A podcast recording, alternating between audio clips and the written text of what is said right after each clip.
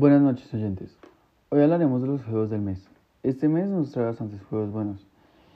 Y ya que este es uno de mis primeros episodios, seré poco profundo en algunos títulos, pero sí lo seré con los principales lanzamientos. Así que iniciemos con FIFA 22 el 1 de noviembre. El nuevo título de fútbol de EA llega este año antes de lo habitual y trae consigo una nueva tecnología llamada Hypermotion que promete mejorar el realismo de los movimientos de los jugadores. Los desarrolladores también afirman haber mejorado el comportamiento de los porteros, implementando nuevas tácticas ofensivas y mejorado el desarrollo de jugadores en el modo carrera.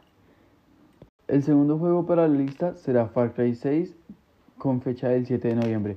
El nuevo Far Cry nos mete en medio de una moderna guerra de guerrillas cuyo objetivo es derrocar al terrible dictador Antón Castillo, el cual es interpretado por Giancarlo Exposito. La jugabilidad de este es la misma a la que nos tienen acostumbrados la serie, pero esta vez podremos aprovechar un arsenal mucho mayor que en el pasado y muchos nuevos accesorios de bricolaje para armas improvisadas y vehículos especiales. ¿Podremos evitar que el hijo del dictador Diego siga los sangrientos pasos de su padre? El tercer juego que viene es Metroid Dread, el 8 de noviembre. La casa recompensas más famosa de la galaxia vuelve a luchar en dos dimensiones para debutar en Nintendo Switch. Esta vez Samus acaba en un planeta alienígena repleto de amenazas robóticas creadas por la Fundación para buscar rastros del parásito X, pero el combate abierto no siempre es la mejor táctica.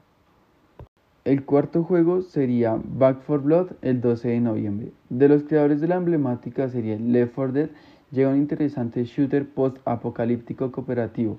Un parásito está convirtiendo a los humanos en monstruos grotescamente deformes y depende de un puñado de personas corrientes recuperar el control de la zona y reconstruir la sociedad. El quinto puesto se lo lleva Guardians of Galaxy el 26 de noviembre. Gracias a Square Enix pronto podremos jugar como Star-Lord e intentar salvar al universo escuchando las canciones más icónicas de los 80s.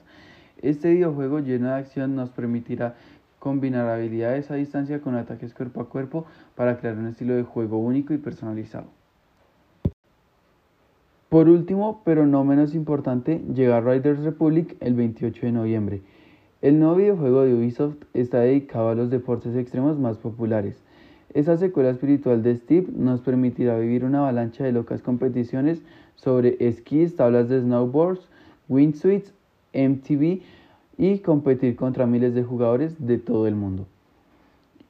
Los próximos juegos que saldrán en este mes, pero pues que no son como tan importantes, son tenemos a Alan Wake Remaster el 5 de noviembre, eh, Hell Dead Luz el 5 de noviembre, Crisis Remaster Trilogy el 15 de noviembre, Dark Pictures Anthology House of Ashes el 22 de noviembre, Solar Ash el 26 de noviembre, Age of Empires 4 el 28 de noviembre y por último Mario Party Superstars el 29 de noviembre.